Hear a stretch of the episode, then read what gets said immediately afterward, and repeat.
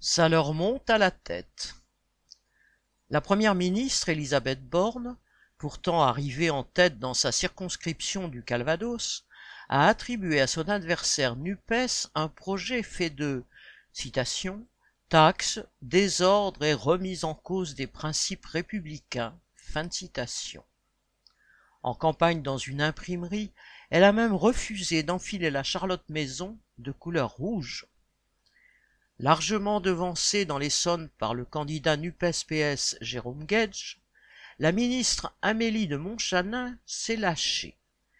Elle a mis en garde contre ces citations anarchistes d'extrême gauche, dans lesquels elle classe son adversaire haut fonctionnaire, appelant à refuser, un projet de soumission, de recul, de mensonge, un projet qui affaiblit la police en disant qu'elle tue.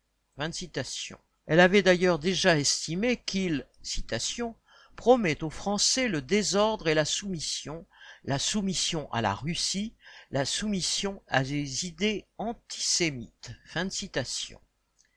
Sous ces dehors sages, la noble Amélie n'abuse-t-elle pas de quelque substance? Viviane Lafont